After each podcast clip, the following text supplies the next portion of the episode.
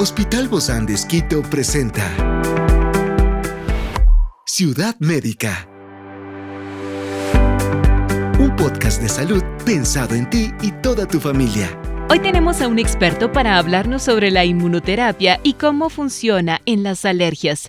Se trata del doctor Ansberto Molinet alergólogo del Hospital Bozán de Esquito. Yo soy Ofelia Díaz de Simbaña y estoy súper contenta de disfrutar este podcast de Ciudad Médica en este mundo tan apasionante de la salud.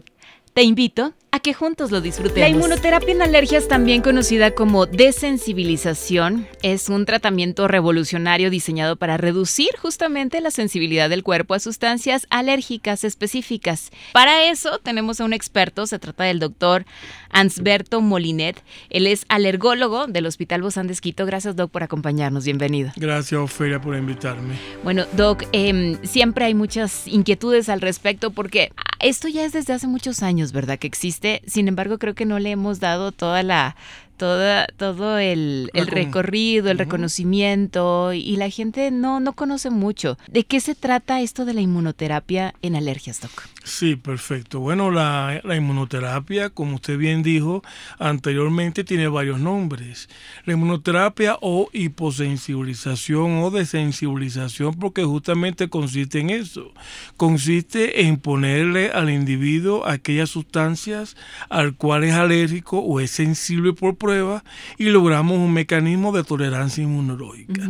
¿Qué significa tolerancia inmunológica? Tolerancia inmunológica significa un mecanismo de no respuesta a esas sustancias que producen manifestaciones alérgicas y por lo tanto producen diferentes enfermedades alérgicas. Lo mismo que hace la vacuna, ¿verdad?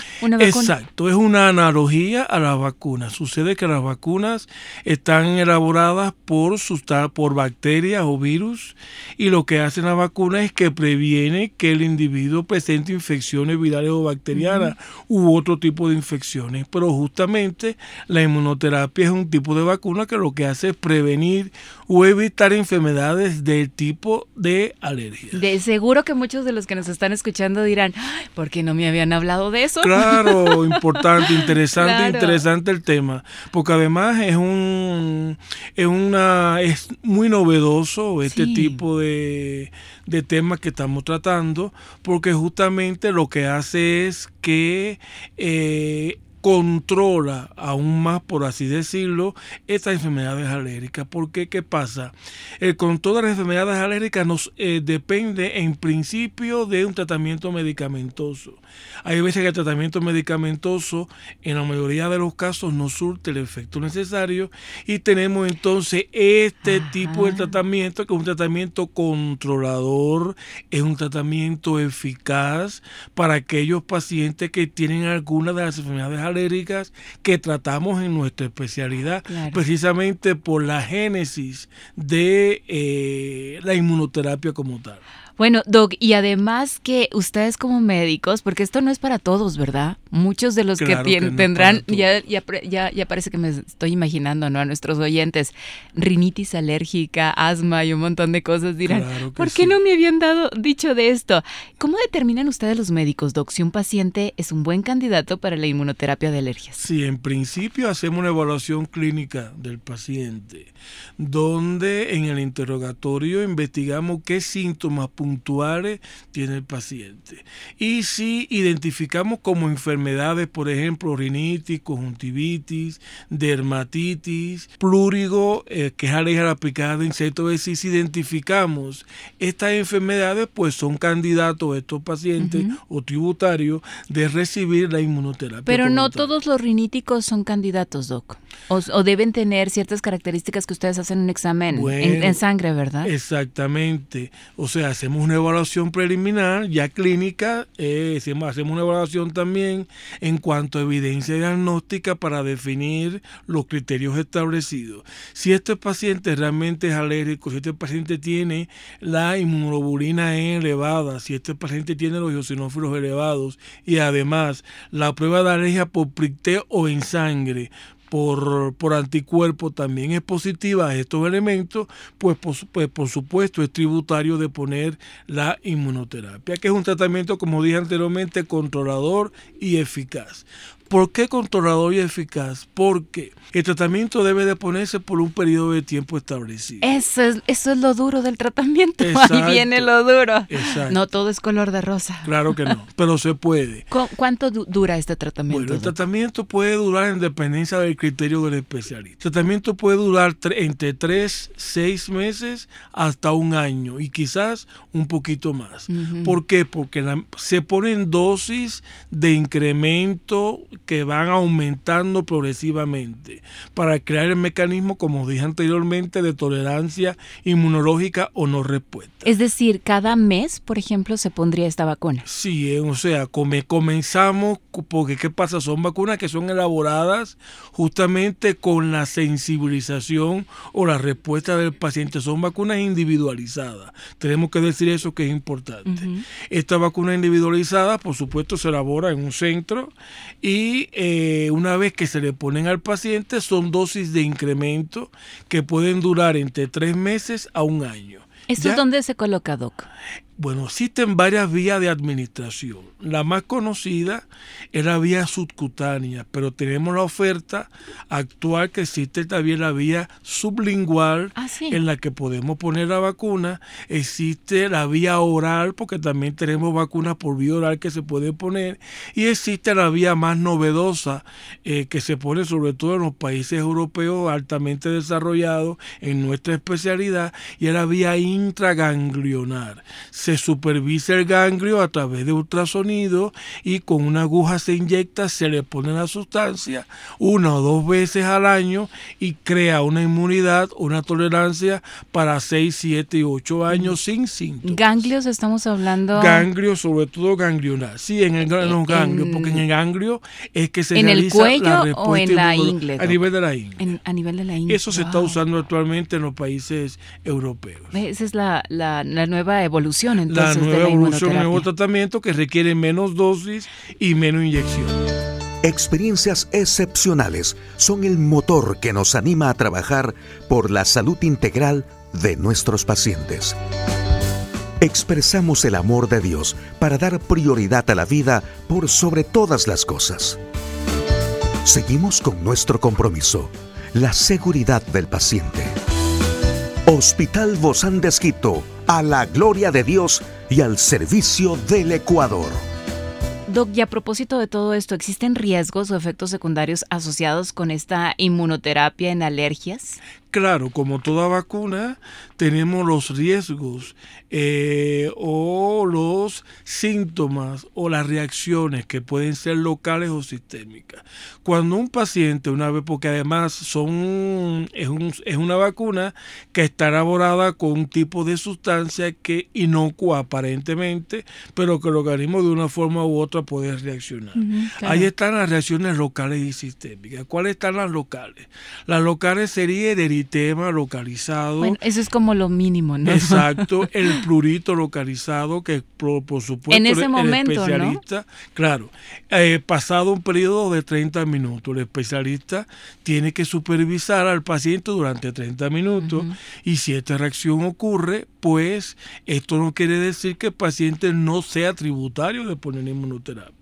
Esto no quiere decir que tenemos que diluir aún más la sustancia a más una concentración más baja y entonces comenzar de una dosis más baja y tardaríamos quizás un periodo de tiempo más prolongado en inmunizar o desensibilizar a este paciente. Es decir, que las dosis cada vez van aumentando. Las dosis son así, así, se llaman, dosis en incremento.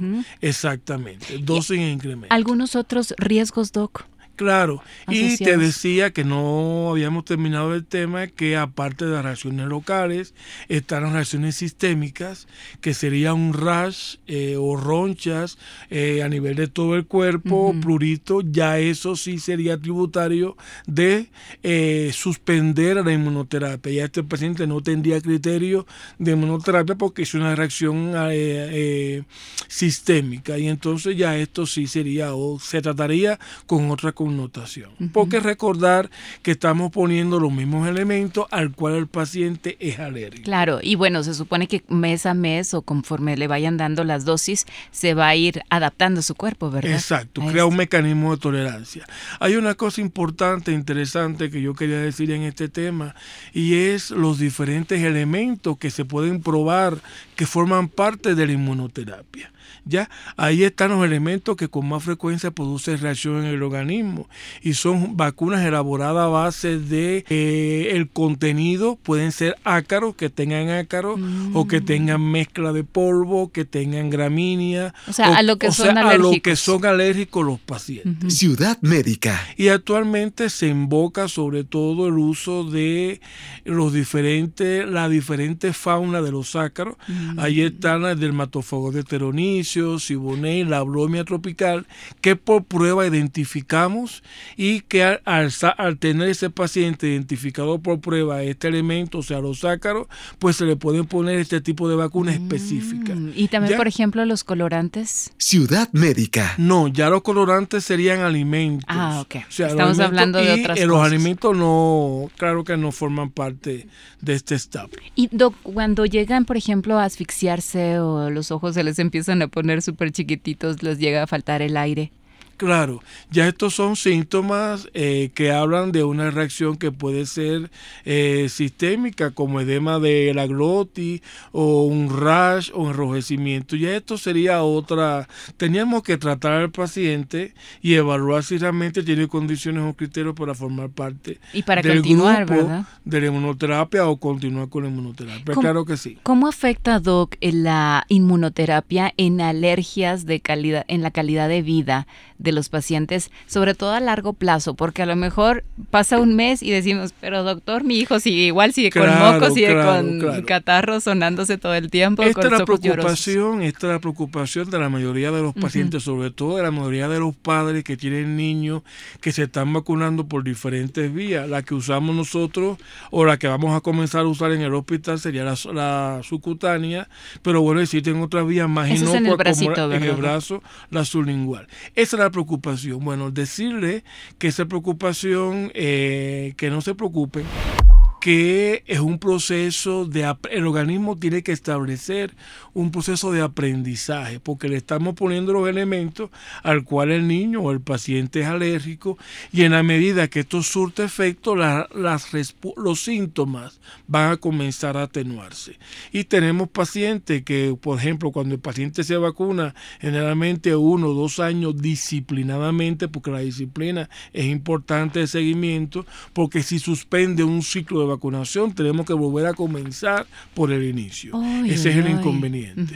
Pero decir a los padres o a los pacientes que no se preocupen que una vez que se vacuna con disciplina durante el periodo que el especialista define, pues puede estar sin síntomas 3, 4, 5, 6, hasta 8 años sin síntomas por inmunoterapia. Qué maravilla. Esa es la efectividad de este proceso. Ciudad médica. O de este mecanismo. ¿Desde qué edad y hasta qué edad, Doc, se puede hacer no, esta nosotros comenzamos a poner inmunoterapia desde pequeñito. Tenemos establecido por protocolo en el hospital, a partir de los tres o cuatro años ya podemos empezar a poner inmunoterapia. ¿Y se Hay otros centros que la comienzan a poner mucho antes pero nosotros tenemos definido que el sistema inmune madura a una determinada edad y esperamos que madure, hacemos la prueba y entonces eh, buscamos que realmente la efectividad de este producto que vamos a poner sea sea se cumpla, ¿no? sea efectiva. Claro que sí. Realmente. Muchísimas gracias, doctor Ansberto Molinet, alergólogo del Hospital Posan de por habernos acompañado y darnos tan buenas recomendaciones, sobre todo muy novedosas para toda nuestra población. gracias. Gracias a usted.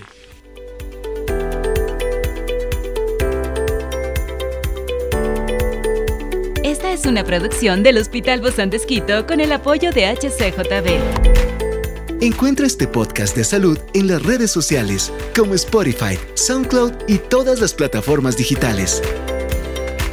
Gracias por acompañarnos en este capítulo de Ciudad Médica, un espacio para tu salud. Hasta la próxima.